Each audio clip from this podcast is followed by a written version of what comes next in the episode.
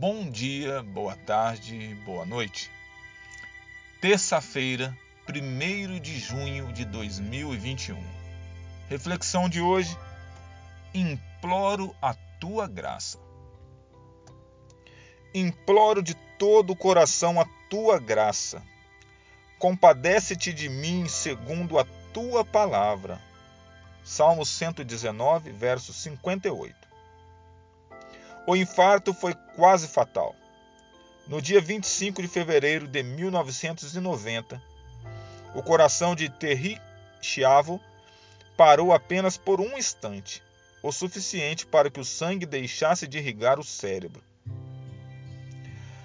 A consequência foi um terrível dano cerebral.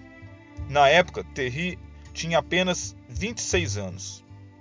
No dia em que escrevi essa meditação, ela faleceu, após 15 anos de sobrevivência em estado vegetativo. Seu caso deu volta ao mundo por causa de uma guerra judicial entre o esposo e os pais de Terry. Um instante, foi apenas um instante que o sangue deixou de irrigar o cérebro. Quando a oxigenação do cérebro retornou, já era tarde. A partir daquele instante, a vida de Terry carregou consequências funestas. Era uma vida sem vida e que deu origem à polêmica sobre se valia ou não a pena deixar um ser humano viver nesse estado. Como o cérebro precisa de oxigênio, o ser humano precisa de Jesus. Por isso o salmista exclama: Imploro de todo o coração a tua graça.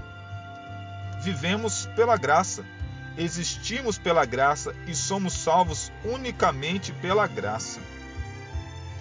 Se a vida é um dom, nada fizemos para merecê-la. Um dom é um presente, você não paga, precisa apenas aceitá-lo. Como você age diante de um presente?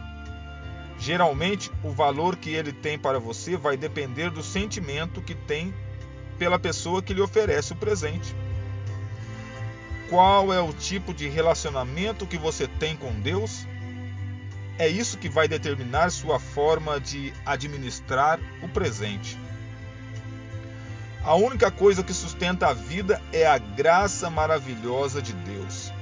Separados de Deus, já não vivemos, apenas sobrevivemos, às vezes em estado vegetativo, esperando que chegue o dia em que o coração pare de bater. Torne hoje um dia de comunhão com o Senhor da vida.